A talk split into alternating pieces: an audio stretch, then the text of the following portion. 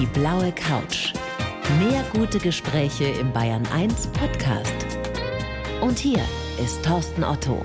Micky Beisenherz, freue mich sehr, dass du mal wieder da bist. Herzlich willkommen auf der blauen Couch. Vielen Dank, dass ich wieder da sein darf. Und jetzt hast du mir sogar quasi noch eine Couch hingestellt. Absolut. Altersgemäß hast du gesagt, besser. Besser ist das. Ja. Wer hat folgenden Satz gesagt, Micky, um mal ganz leicht einzusteigen? Wenn man ehrlich vortäuschen kann, dass man sich für den Gast interessiert, dann ist es schon gut. ich glaube, das war ich. ja, naja, ne? ich glaube, das ist im Rahmen meiner Tätigkeit für den Kölner Treff. Ja. ja. Du bist ja nun auch ein Kollege, bist ja auch äh, Talkshow-Moderator. Ja, ich mache das noch nicht so lange wie du, aber ich mühe mich redlich, es ansatzweise so gut zu machen wie du. Ähm, Dankeschön. Man soll ja jetzt nicht so tun, dass man dort Gäste hat, die einen vom Start weg alle gleich interessieren. Ist das nicht so? ich versuche es ganz vorsichtig, versuche mich vorsichtig an die Wahrheit ranzutasten. Aber es gibt ja in eigentlich fast in jeder Person irgendetwas, was man sich dann rauspickt und wo man sagt, okay, da lege ich jetzt den Fokus drauf. An jedem kann man irgendetwas entdecken, ja. worüber man gerne spricht. Ja. Ich überlege gerade, was das bei dir ist. Ja, keine Ahnung. Ich habe deswegen habe ich mir heute einen rostroten Pullover angezogen, dass man ja. einfach, ne, aber das ist fürs Radio natürlich jetzt vergleichsweise ja, du als Fernsehmann, ja. ja. Ja, Aber was was wäre das? Worüber würdest du gerne heute sprechen? Ah, yeses, ähm, das ewige Scheitern. Also ich stelle bei mir selber immer wieder fest, dass ich, auch wenn ich nach außen hin vielleicht nicht so wirke, ich stelle immer wieder eine gewisse innere Zerrissenheit her äh, fest und hadere mit so vielen Sachen. Also ich merke zum Beispiel, dass ich mich ja nun äh, auch öffentlich über diese Karnevals-Eskapade ähm, von Annegret Kamp-Karrenbauer ausgelassen der habe. Der neuen CDU-Vorsitzende. Richtig, richtig, der neuen Gleichstellungsbeauftragten der CDU. Ähm, und dann aber so zwei Tage später feststelle, ah, ganz ehrlich, Warum eigentlich? Es ist doch auch nur Karneval. Ein Käse, sich darüber überhaupt aufzuregen. Aber du hast eine wahnsinnig unterhaltsame Sternkolumne drüber geschrieben. Vielen Dank. Ich hoffe. Ich habe es auf dem Klo gelesen. Ja, da gehört es ja auch hin. Und habe mich fast, äh, hätte ich gesagt, ähm, also fast unter dich gemacht, was ja. aber auf dem Klo ja in Ordnung gewesen wäre. Streng genommen. Ähm, ich hoffe, man hat auch dieser Kolumne aber auch angelesen, dass ich auch eine kleine innere Sperre habe, dagegen mich jetzt auch zu sehr darüber aufzuregen. Weil das natürlich etwas ist, also ich hadere immer so mit mir selbst, wo ich denke, jetzt muss man diesem Käse dann auch unbedingt dann noch eine eigene Kolumne widmen. Aber andererseits ist sie halt eben auch CDU-Parteivorsitzende. Du bist ein sehr höflicher, respektvoller Mensch, so habe ich dich zumindest kennengelernt. Und was mir an dir fast am besten gefällt, du bist kein Zyniker. Das gefällt mir wiederum sehr, dass dir das auffällt, weil ich das auch tatsächlich weit von mir weisen würde. Du bist keiner, der gerne einschlägt auf Menschen, auch nicht auf die, die es verdienen. Und die gibt es ja auch, sondern du magst Menschen ich mag Menschen. Ja, es geht mir wahrscheinlich wie den meisten Menschen. Ähm, bei Menschen ist es ein bisschen wie bei Goldschmuck, so im Einzelnen irgendwie schön. Je mehr auf einem Haufen, desto billiger und dämlicher wird es. Aber trotzdem, ich mag Menschen sehr. Und ich bin von Menschen in der Regel auch nicht so sehr enttäuscht worden. So. Und es gibt ja nun vieles, worüber du dich freuen könntest, weil wir gerade darüber gesprochen haben, dass du gerne auch mal zweifelst und dass du öfter auch mal scheiterst und dann darüber nachdenkst. Die beste Aussage über dich, die ich vor kurzem gelesen habe, von einer dir sehr nahestehenden Person, die lautet, die sagt dir wohl regelmäßig, dass es an der Zeit ist, dass du dich auch mal freust und dass du deine Erfolge feierst. Tust du dich denn wirklich schwer damit? Also das Freuen und das Feiern ist bei mir eher so eine Langfristgeschichte. Also das kurzfristige, heftige Freuen ist tatsächlich, zumindest nicht im beruflichen irgendwie vorbehalten. Das liegt mir gar nicht so sehr, sondern es ist dann eher so eine langfristige Geschichte. Aber es ist ja auch schön. Es ist dann eher eine grundsätzliche Zufriedenheit mit gelegentlichen Ausreißern ins Glücklichsein. Und du bist kein euphorischer Mensch. Ja, zumindest nicht, was beruflichen Erfolg angeht. Also euphorisch kann ich sein, wenn ich im Stadion irgendwie, wenn ein Tor geschossen wird. Aber so, dass es dann richtig äh, sinnlos ist, das muss dann schon Borussia Dortmund sein. Nee, aber um darauf zurückzukommen, also ich blicke jetzt nicht irgendwie auf andere und bin permanent getrieben von dem Gedanken, warum habe ich das nicht? Oder warum hat der das? Also warum kriege ich das nicht? So leicht. Ich vergleiche mich nicht. Also natürlich kommst du nicht umhin, dich mit anderen zu vergleichen. Das liegt, glaube ich, im Menschen. Aber es geht nicht so weit, dass ich permanent hadere damit, dass mir irgendwelche Dinge nicht zuteil werden. Das ist tatsächlich nicht der Fall. Aber hast du sowas wie ein Vorbild, egal auf welchem Gebiet, ob als Autor, als Kolumnist oder als Moderator? Ach, weiß ich nicht. Nicht so direkt. Also nicht so dieses Gefühl von, ich wäre gerne der. Im Gegenteil, ich bemerke plötzlich, also jetzt so Stand 2019, dass ich an einem Punkt bin, von dem ich so vor 15 Jahren dachte, oh, da wärst du auch gerne. Weil tatsächlich der Umstand, ein Buch veröffentlicht zu haben, das offensichtlich auch recht erfolgreich ist, eine eigene Talkshow im Fernsehen zu haben und vor allen Dingen auch etwas schreiben zu dürfen, was Leute lesen und sich daran auch orientieren, das ist ja im Grunde genommen alles, was ich mir so vorgestellt habe, was irgendwie schön wäre. Ich will jetzt nicht provozieren, äh, tu es aber trotzdem. Vielleicht ist es ja auch ein Nachteil sogar, dass du so viel kannst. Ja, also, das, Micky, dass du, dass du nicht nur schreiben kannst, sondern dass du auch noch halbwegs telegen bist. Na noch. Es gibt gerade. Es gibt gerade. Ja? Warum? Äh, Haare technisch? Nee, Haare technisch äh, bin ich jetzt so auf demselben Stand. Also da ist so quasi so, die Talfahrt ist gestoppt.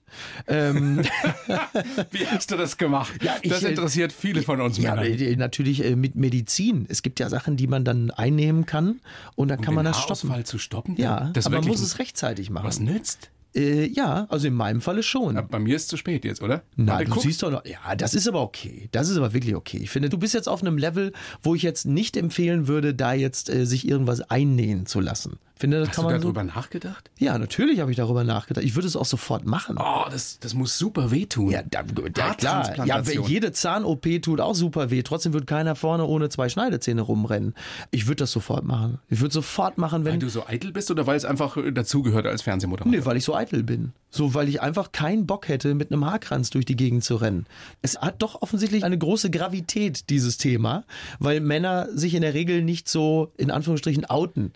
Wir geben es nicht zu, dass ja. es uns stört. Ja, was aber Quatsch ist. Was aber wirklich Quatsch ist, weil Männer es natürlich alle stört. Ich habe schon meinen Vater gesehen, wie er vor 30 Jahren sich mit dem Handtuch ganz vorsichtig den Kopf abgeklopft hat. Damals haben wir uns natürlich darüber lustig gemacht, weil er natürlich Angst hatte, jedes einzelne Haar dadurch noch abzubrechen und auch noch zu verlieren.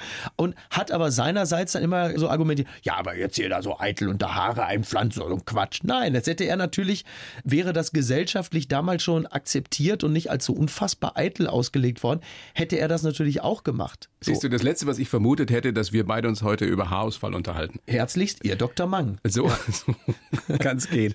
Also wir waren dabei zu sagen, was du alles machst. Gagschreiber, Kolumnist, Fernsehmoderator, genau. Podcaster, Twittern tust du wie ein wahnsinniger... In Influencer. Nein.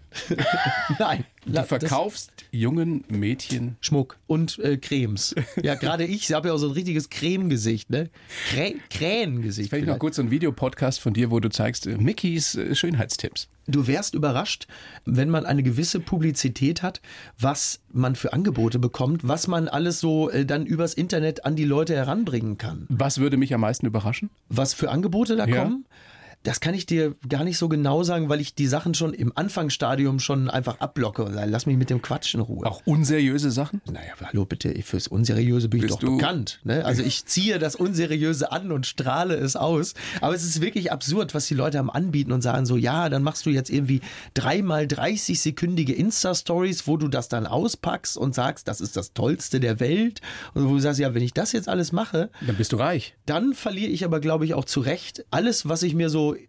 an Publikum im Laufe der Jahre so zusammengekarlauert habe. Was ist denn dein Publikum? Ich glaube tatsächlich, dass das Publikum relativ intelligent ist, ja. Tatsächlich. Also ich habe ja auch in, im Laufe der letzten Jahre ja auch ein bisschen was dafür getan, dass man den, den jetzt nicht so intelligenten Teil des Publikums so langsam so ein bisschen ausgeschlichen hat, sagen wir es mal so, weil die von mir nicht mehr das bekommen haben, was man vielleicht via RTL 2 in mich hinein interpretiert hat. Also ich glaube tatsächlich, es gibt ja eine gewisse Phase im, auch im Berufsleben, in der man vor allen Dingen Dinge lassen muss und Absolut. nicht machen sollte. Und auch erkennen, was man nicht kann, vor allem. Erkennen, was man nicht kann und erkennen, was man nicht sollte. Zum Beispiel mit Mario Barth vielleicht eine Show gemeinsam machen. Wahrscheinlich würde ich das sogar können. Es würde mir nur wahnsinnig schwer fallen, vor Publikum so zu tun, als würde ich das jetzt brüllkomisch oder vielleicht modern finden. Was dir offensichtlich nicht schwerfällt, also von gehe ich jetzt mal aus, sind deine Kolumnen, deine Sternkolumnen die letzte Jahr über eine karnevalistische Meisterleistung mhm. von äh, Frau Annegret Kramp-Karrenbauer. du hast es genannt, Annegret Kramp-Karrenbauers karnevalistische Kernschmelze. Ja. Eine sehr, sehr schöne Kolumne. Vielen Dank. Interessant fand ich das Thema nur, weil es gezeigt hat, wie sehr es heutzutage auch im Humor um persönliche Befindlichkeiten geht. Denn die Situation war ja diese, dass im Karneval natürlich Witze über Rassen, Ethnien, äh, Frauen, Veganer, Vegetarier, Ökos, alles gemacht wird. Da wird natürlich auf die Schenkel gehauen, da wird mitgelacht, das ist teilweise himmelschreiend, rückwärtsgewandt und modern. Und diese Frau hat die ganze Zeit mitgelacht. In dem Moment, als es um den Doppelnamen ging, um ihr ganz persönliches Thema, ihre Befindlichkeit, ist sie beleidigt, geht auf die Bühne und sagt, das macht man nicht. Und das ist der Kern der Humorproblematik, die wir derzeit haben. Denn irgendwer ist immer beleidigt. Natürlich. Kannst dann du dürftest abhaken, du ja ne? überhaupt keine Witze mehr machen. Richtig. Aber diese ganze Aufregung, die da entstanden ist, auch im Nachklapp, ja. und jetzt verteidigt sie sich ja, also AKK verteidigt ja. sich ja und sagt, sie ist natürlich völlig missverstanden worden. Das ist alles nicht so gemeint. Bei ihr war ja gar nicht klar, ist das jetzt eine Karnevalsveranstaltung? Weiß sie das überhaupt? Oder ist das schon eine Art CDU-Parteitag? Im Grunde genommen finde ich, in dem Falle tatsächlich kann man sie einfach nur zitieren und kommentiert es gar nicht mehr. Annegret Kramp-Karrenbauer sagt, der Rest der Nation ist verklemmt. Punkt. Beste Pointe. Mehr ist dazu wirklich nicht zu sagen. Und eine Sache, das muss ich noch anfügen, worüber man viel zu wenig gesprochen hat, ist, dass diese Pointe von ihr, also die Lade Macchiato-Fraktion in Berlin, das war ja klang ein bisschen wie Honecker, aber der kommt ja aus dem Saarland, von daher passt es ja wieder. Das ist natürlich entsetzlich schlecht vorgetragen. Es war so hölzern, es war so, als hätte man so einen Comedy-Bot auf die Bühne gelassen. Mario Barth hätte was draus gemacht. Mario hätte was draus gemacht, denn wie gesagt, also was man Mario lassen muss, er ist ein Höllenperformer. So. Also, diese Kolumne können wir logischerweise noch nicht nachlesen in deinem äh, Werk. Und zur Apokalypse gibt es Filterkaffee, Dinge, von denen ich nichts verstehe, über die ich aber trotzdem schreibe. Das sind alte und neue Texte humoristischer Art mit der Intention? Mit der Intention, übers Scheitern zu schreiben und dem Umgang mit der eigenen Fehlbarkeit. Du hast es deiner Oma gewidmet? Ja. Die dich äh, humoristisch wohl sehr geprägt hat auch? Auch, ja. Ja, tatsächlich. Also ich komme ja aus einem Vier-Generationen-Haushalt und bis zum heutigen Tage bleibt in dieser Familie niemand, irgendjemand einen Spruch schuldig. Das haben wir alle übernommen. Wir haben uns alle gegenseitig nichts geschenkt. Jeder hat sehr früh gemerkt, dass er auch nur ein Trottel ist. So, und das ist egal. Also ob jetzt Oma. Das ist eine Selbsterkenntnis. Ja, aber es ist über ja die auch fast so. nichts geht. Ja, natürlich. Ja, das ist ja wirklich so. Also Diese so, Fähigkeit zur Selbstironie auch. Ja, und wirklich nicht nur aus Koketterie und Eitelkeit, sondern wirklich ehrlich auch immer wieder die Möglichkeit in Betracht ziehen, dass man selber echt einfach ein Trottel ist. Aber neigst du gar nicht dazu, jetzt mit stetig wachsendem Erfolg irgendwann zu denken, eigentlich bin ich doch eine ziemlich geile Sau? Kommt natürlich vor. Kommt echt ähm, vor? Ach, manchmal, es gibt ja Tage, an denen gefällt Mal, Wann hast du das letzte Mal gedacht, ich bin so ein Hengst? Hm, ja, so, also ich werde dann ja doch schon immer wieder schnell dann auch auf den Boden der Tatsachen zurückgeholt. Von deiner kleinen Tochter wahrscheinlich. Ja, von der sowieso. Also das ist ja interessant. Also dieses Kind ist noch nicht mal vier Jahre alt, was du dir da schon anhören kannst. Das weißt du ja aus persönlicher Erfahrung ja auch. Das. Ja. Ähm, das ist schon. Schon Warte mal, spannend. bis sie sechs, sieben wird. Ja, ey, ich habe jetzt schon Schiss. Die ist ja schon in so einer Art Präpubertät. Jetzt kommt in diese Stimme kommt schon so eine Nörgeligkeit rein. Und das mit dreieinhalb. Wenn du sagst so, hier, mach mal dein Zimmer, kannst du auch mal ein bisschen aufräumen. Oh ja, mache ich ja schon. Ich glaube tatsächlich, am geilsten fühlt man sich, glaube ich, wenn man irgendwas veröffentlicht hat und dann wahnsinnig viel Zuspruch kriegt. Und in dem Moment, wo dann aber fundierter Widerspruch kommt, dann zuckt man das erste Mal zusammen, weil du merkst so, äh. Aber ein tolles Gefühl, wenn man, wenn man so ein Werk, wenn man das Buch zum ersten Mal in der Hand hat. Ne? Es ist wirklich schön. Es ist wirklich schön. Und wenn du dann auch noch merkst, dass es auch noch ein bisschen gelesen wird, das ist fürs Ego tatsächlich nicht so schlecht. Das Einzige, das wird dich vielleicht ein bisschen überraschen. Ich persönlich hätte mich nicht vorne mit aufs Cover genommen. Aber da war dann tatsächlich der Verlag hat insistiert und gesagt, bitte mach das, das könnte helfen. Mutige Entscheidung finde ich zu sagen, dass mein Gesicht auf dem Cover eine, eine verkaufsfördernde. Da waren die sich wirklich so sicher, dass ich dann gesagt habe, okay. Ich hätte eine dieser Zeichnungen, die ja von dir stammen. Ja. Ich hätte dieses äh, Selbstporträt eins oder zwei hätte ich aufs Cover genommen. Das hätte ich tatsächlich auch bevorzugt. Titel wäre vielleicht auch gut gewesen, irgendwie so werden sie glücklich oder äh, nie wieder fett oder sowas halt, ne? Das, da hätte ich sofort ein paar Immer Plätze schön. gut gemacht. Immer schön. Und genau, und dann das Selbstbild. Kann man in der zweiten Auflage noch ändern. Ja, vor allen Dingen auf, in diesem Selbstbildnis sehe ich ja wirklich aus wie so ein 80 Jahre alter Schimpanse. Das Ärgerliche an der Sache ist, meine Tochter nahm dann irgendwann das Buch, hat drauf geguckt und mich sofort erkannt. Es ist ja immer, man macht sowas ja, man zeichnet sich dann selber und die Karikatur macht dann ja tendenziell immer ein bisschen hässlicher, legt ja immer Wert auf die äh, herausragenden Körpermerkmale, aber eigentlich insgeheim möchtest du natürlich, dass die Leute sagen, ja komm, so siehst du ja nicht aus. Und das Kind sagt sofort, oh nee, Papi. Du sagst, damn it, verdammt. verdammt. Ja. ja. Gut getroffen. Gut getroffen, offensichtlich. Die Kolumnen muss man selber lesen. Es macht wenig Sinn, jetzt über einzelne Kolumnen da drin zu sprechen. Das ist sehr, sehr witzig. Es ist auch vom Kleinen ins große Ganze. Und jetzt wollen wir doch erst nochmal sagen, dass du damit auch auf Tour bist. Ja, Tatsache. Ja. Ab Mitte Mai. Ab Mitte Mai geht's los. Und Apokalypse und Filterkaffee. Die Tour wird ein bisschen anders laufen als eine klassische Lesereise, da ich in jeder Stadt, in der ich gastiere, noch zwei Gäste mit auf der Bühne habe, die mir A persönlich bekannt sind. Andererseits sind es auch Menschen, die das Publikum mag und über die das Publikum sich auch freut. Am 7. Juni wirst du in Bayern sein, in München. So ist es. Wir freuen und, uns drauf. Ja, ich freue mich auch drauf. Äh, Michael Mittermeier wird dabei sein und Mehmet Scholl ist dabei. Wow. Ja. Ist das nicht toll? Mehmet Scholl? Mehmet Scholl. Seit Jahrzehnten versuche ich Mehmet Scholl ist in meine so? Show zu kriegen. Ist das so? Ja. Ja, ich werde ich, ich Und du geh, hast ihn, schau. Ich gehe heute Abend mit ihm was essen. Ich werde ihn für dich anwärmen. Ja. Ja, mach ich, wirklich. Ich kann ihm Toll, ja nur also aus persönlicher Erfahrung sagen, wie schön es bei dir ist. Großartiger Typ. Ich gehe aber auch davon aus, dass er weiß, was du machst. Miki, also wir freuen uns sehr drauf. 7.6. mit Mehmet Scholl live bei dir auf der Bühne. Ja. Jetzt kommen wir zu dem Teil in dieser kleinen Show, der stets dazugehört und der immer wieder für Überraschungen sorgt, nämlich zu dem Lebenslauf, den ich für jeden Gast schreibe. So auch für dich. Du liest ihn bitte vor. Ja. Und dann werden wir das ausführlichst besprechen im Anschluss. Ich heiße Mickey Beisenherz und bin eine skurrile Mischung aus Proll und Intellektuellem, den sein Humor überleben lässt. Schon als Kind habe ich meinen Witz als Notwehr eingesetzt. Aus der Not habe ich einen Beruf gemacht, schreibe Kolumnen, sorge dafür, dass andere gut rüberkommen, podcaste und twittere schneller als Donald Trump. Ab und zu halte ich auch meine eigene Hipster-Fresse in die Kamera, ne, Hipster-Haupt hast du geschrieben, und beweise, dass Fernsehmoderatoren lustig sein können. Ja, man versucht es, ne? Der ein oder andere, ja. Geprägt haben mich die Leichtigkeit von Atze Schröder, der Humor meiner Oma und das Ruhrgebiet. Verzichten könne ich heute auf vieles, nur nicht auf die Liebe. Und ohne den Bergdoktor und Ralf Möller, ja, wäre Deutschland unterhaltungstechnisch ganz schön arm. Das ist wahr. Ralf Möller. Ja. Super. Du, in deinem Buch ist ja auch eine Kolumne zum Bergdoktor, Perlen der Vorabendunterhaltung. Ja. Ja, ja, ja. Hans Siegel, äh, hier in München natürlich bekannt und beliebt. Nicht nur in München. Ja. Also in Bayern, in Deutschland, weltweit sozusagen als der Bergdoktor. Er ist auch wirklich ein sehr, sehr feiner Mensch, muss man Hast sagen. Hast du ihn kennengelernt schon? Ja, ich habe ihn schon persönlich kennengelernt. Äh, wir sind mal um die Alster herum spaziert und wahnsinnig netter Typ. Kennt er denn die Geschichte, wie du zu dieser Kolumne gekommen bist? Ich glaube, ich habe es ihm mal erzählt. Weißt du was, wir fragen ihn einfach selber und nehmen oh. ihn mit dazu. Hans, bist du da? Herzlich willkommen in der Herr Show. Beisenherz. Herr Otto, Herr Beisenherz, meine Verehrung. Schön, euch zu hören. Ja, äh, ja schön, schön, dass, schön, dass du da bist. Wie nett, das freut ja, mich sehr. Das ist nett. Ja, hier steht ein Team von 60 Leuten. Wir haben Drehstopp gemacht, weil es hieß, Beisenherz ist bei Otto. Anruf, da wollte ich kurz sagen, Moment, da muss ich mal reingrätschen und sagen, lieber Beisenherz, falls jemand ausfällt, ich stehe äh, zur Verfügung. Ja, aber du kannst doch nicht der Ersatzmann sein. Das kann ja wohl nicht wahr sein, oder? Da muss ich noch mal einen eigenen München-Termin schaffen. Das kann ja wohl nicht sein. Miki, jetzt erzähl ja. doch mal, wie ihr euch wirklich kennengelernt habt. Also ich habe ihn als Bergdoktor kennengelernt, weil ich... Hab, ich, ich habe dich angeschrieben, sag's doch. Ich habe dich über Facebook angeschrieben. ich bin ein Fan. Dabei können wir uns treffen. Und dann äh, haben wir uns getroffen. Ich war sehr aufgeregt. Es war quasi ein Blind Date an der Alster. Ich werde es nie vergessen. Die Sonne schien. Wir haben, wir haben wunderbare Cola Grün getrunken, hieß das damals. Und so war das. Ich habe mich an Herrn Beisenherz rangemacht. So war es. Ich gestehe es. An den Hofnarren des deutschen Feuilletons, den, den Meister der Unterhaltung, des Wortspiels und der gewandten Wortkunst im On, vor und hinter der Kamera. Boah, was für eine Laudatio. Ja. Niki, ja. aber erzähl ja. du noch mal von dieser Kolumne in deinem Buch. Es ging um Nonnen.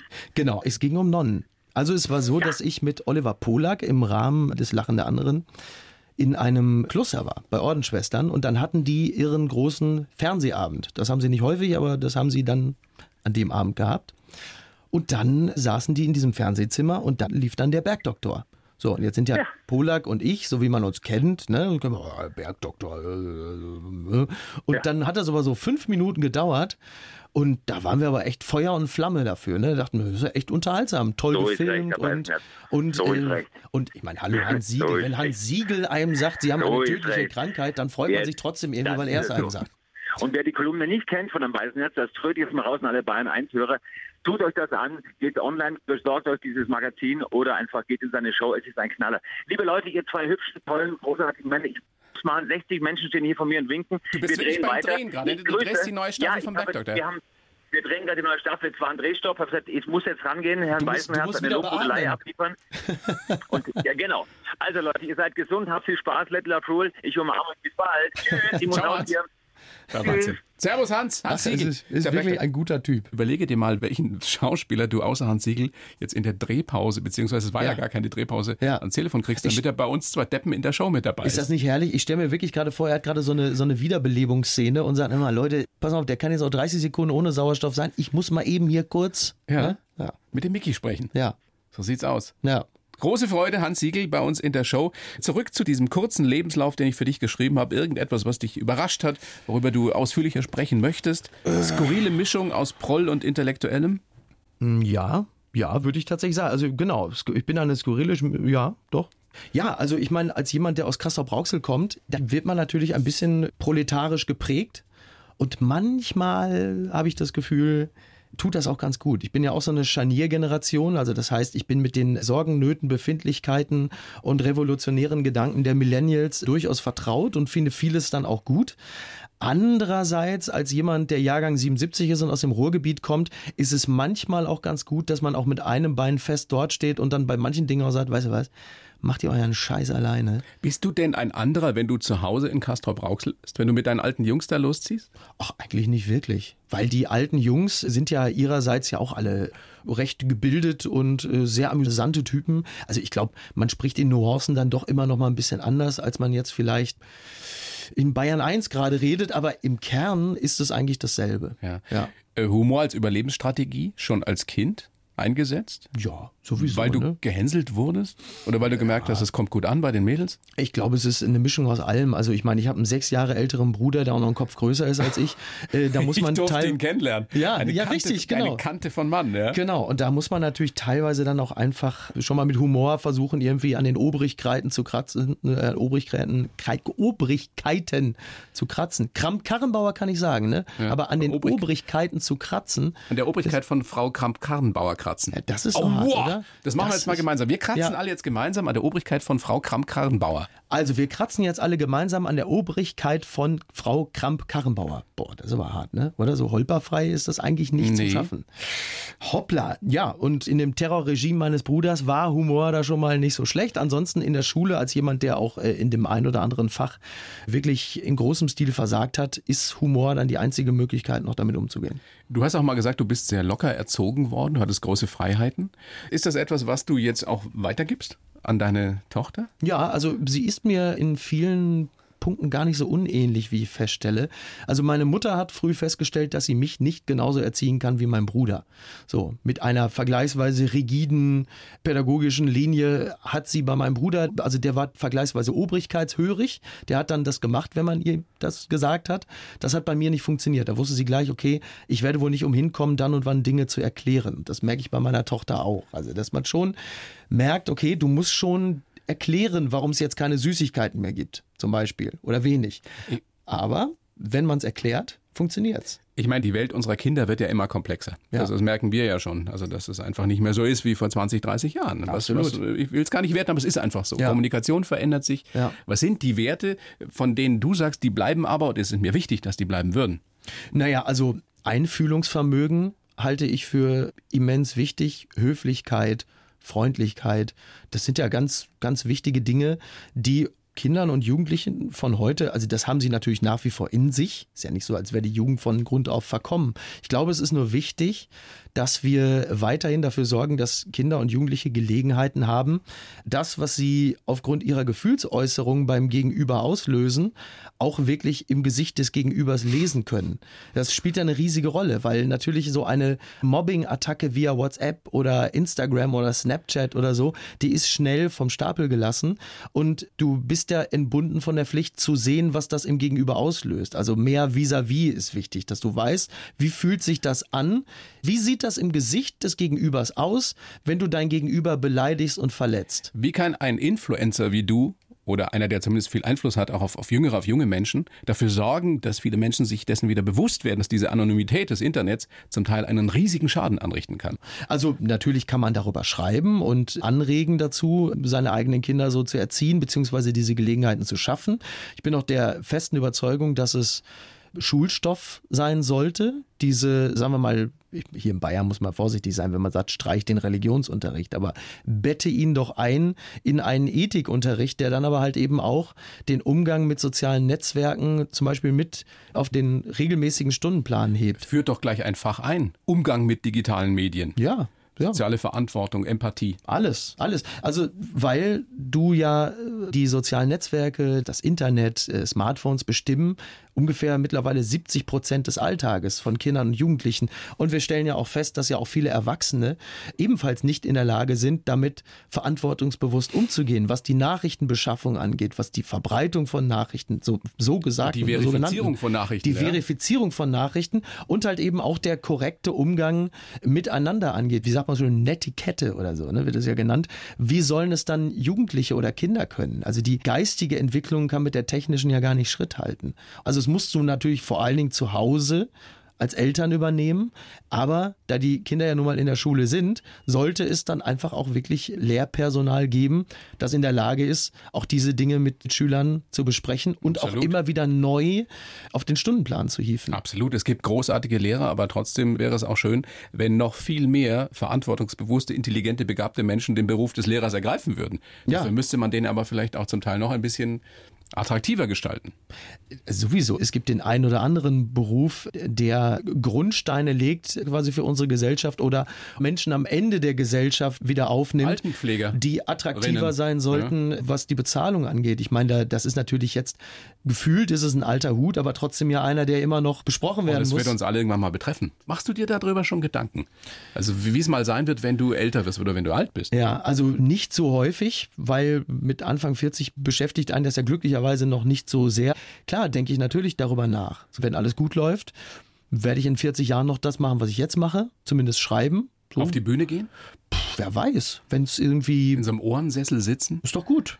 So. Und aus deinem 17. Roman dann vorlesen. Also ich habe ja glücklicherweise vor ein paar Jahren langsam damit angefangen, mich in ein Berufsfeld zu begeben, in dem Attraktivität nicht mehr die primäre Rolle spielt das entbindet mich ja irgendwann von der Pflicht, gut auszusehen. Da habe ich ja jetzt, glaube ich, schon den Grundstein gelegt. Thorsten, wir beide sehen es, ich bin unfassbar attraktiv, aber Absolut. machen wir uns nichts vor, vielleicht frage, in schon 30 Jahren ist es auch vorbei. Ne? Gerade schon wieder, wie viel du trainierst einfach. Das ist ich habe, das muss man jetzt den Bayern 1 Hörern natürlich sagen. Ich habe, bevor ich hier reingegangen bin, gerade auf der Toilette noch 70, 80 Liegestütz gemacht. Die halten noch ein bisschen vor. Naja, wenn man viel sitzende Tätigkeit hat, dann ist man natürlich gut beraten. Aber du trainierst jeden Tag. Wenn es geht, ja. Sei ehrlich? Irgendwas, ja. ja, so eine Stunde, anderthalb, ja. Jeden Tag? Ja, irgendwas. Sieben halt. Tage die Woche? Ja, weil, weil du, fünf, sechs. Weil du nicht so. anders kannst? Also du musst, du spürst Nein, diesen Drang. Muss, nein, ich, nee, nee, Jetzt ich kann auch schnell schon 100 Liegestütz? Na, ich kann auch schon pausieren, aber wenn die Möglichkeit da ist, also heute zum Beispiel, werde ich auf jeden Fall noch äh, an der Isar entlang laufen. Nicht die komplette Isar, aber Teile Ich davon. werde heute die Isar entlang laufen. Ich habe ja schon ein Interesse daran, eine gewisse Grundphysis mehr zu erhalten. Ja, in dem Zusammenhang sehr schön ein Zitat von dir. Die Welt ist ein Irrenhaus, ich habe es mir ganz schön möbliert. Es gibt ja viele Menschen, die der Ansicht sind, dass die Welt immer schlimmer wird. Das wird sie natürlich nicht. nicht. Wir werden halt immer nur besser darüber informiert, dass sie immer schon so schlimm war. Beziehungsweise sie wird ja nicht immer schlimmer, sie wird ja tendenziell sogar besser. Wir kriegen nur mehr davon mit, was es an schlimmen Dingen gibt auf der Welt. Genau, genau. Und sie treten natürlich teilweise auch vor unsere Haustür. Sei es das Klima, sei es die Flüchtlingsproblematik, die auch nicht jedem behagt, über die man auch, glaube ich, offen sprechen muss, was auch natürlich eine verpasste Chance in den letzten Jahren war, offen über dieses Thema zu sprechen, frei von den ganz großen Verurteilungen. Und das sind natürlich Dinge, die jetzt uns äh, täglich begegnen. So, und jetzt, wenn sie bei uns an der Haustüre stehen und bei uns klingeln, dann merkst du natürlich, ah, da müssen wir was tun. Ich meine, die, die Kanzlerin hat es ja vorgemacht. Also dank Dublin war das jahrelang nicht unser Thema. Als die Flüchtlinge nur in Lampedusa waren, hat man gesagt, doch kann man nichts machen, das ist euer Problem. Dann sind sie plötzlich in Bayern beispielsweise und dann merkt man, oh, jetzt müssen wir aber mal alle als Europa zusammenhalten. Also reden hilft zumindest manchmal. Beim Reden zuhören hilft auch manchmal. Ja. Deswegen, liebe Bayern 1, Hörerinnen und Hörer, die blaue Couch. Ja, die kann ich ja sowieso nur empfehlen. Ja, nun, ja. Das, darf ich es draufschreiben? Mensch, Mickey Otto, da hast du aber einen guten Vorschlag gemacht. Ja, mit der blauen Couch. ja. Micky, vielen Dank, dass du da bist. Was gibt's noch zu berichten? Wo können wir dich demnächst wieder sehen? Irgendwelche ähm, Fernsehshows geplant? Mm, ja, ich weiß ja nicht, ob ich hier Werbung für ein WDR-Format machen Natürlich darf, aber wenn man sich am Freitagabend gerade langweilt und dann alle Podcasts von der Blauen Couch durchgehört hat, so. dann kann man natürlich gerne auch den Kölner Treff einschalten mhm. mit äh, Susanne Link und ich bin dann auch da. Freitag 22 Uhr? Ab nächster Woche. Man kann aber diese Woche auch schon einschalten. Ja. Dann ist halt Bettina Böttinger da. Das ist ja auch nicht so schlecht, wie ich nee. gehört habe. Nee, kann man auch gucken. Und ich sage sehr gerne an dieser Stelle, du bist am 7.6. mit deiner Live-Show, mit deiner Tour Apokalypse und Filterkaffee bei uns in München. Ja. Wo bist du da? Gute Frage. Gute Frage. Ja. Kann man nachlesen auf deiner Kann Homepage? Kann man nachlesen, ja. mickybeisenherz.de oder wie heißt das? Sag gerne. Ach, bitte nicht auf der Homepage, um Sondern? Gottes Willen. Äh, googelt einfach Micky Beisenherz München. So, Mickey Beisenherz Tour München. Diese Homepage ist seit 2012 nicht aktualisiert worden. Wenn du auf meine Homepage gehst, glaubst du, ich sei seit sieben Jahren in Rente. Ja. Das ist wirklich kein so. Witz? Ja, wirklich kein Witz. Homepages sind echt was, wenn du Schrauben herstellst oder okay. so. Oder braucht man nicht mehr? Nein. Okay. Was braucht man? Äh, mein Buch. Dein Buch. Und zur Apokalypse gibt's Filterkaffee. Dinge, von denen ich nichts verstehe, über die ich aber trotzdem schreibe. Das ist die perfekte Vorbereitung auf den Live-Event dann in München am 7.6. Miki, vielen Dank. Alles Gute. Wie stets ein großes Vergnügen. Bleib gesund und dieser, dieser rostrote Oder? Pullover, den du trägst. Mutig, würde man sagen. Mu ja? Mutig, ne? Naja, Hipster halt. Ja, so. Wie wie ich bin wird. Deutschlands ältester Hipster. Ne? So. Vielen Dank. Alles Gute. Die blaue Couch, der Bayern 1 Talk als Podcast. Natürlich auch im Radio. Montag bis Donnerstag ab 19 Uhr.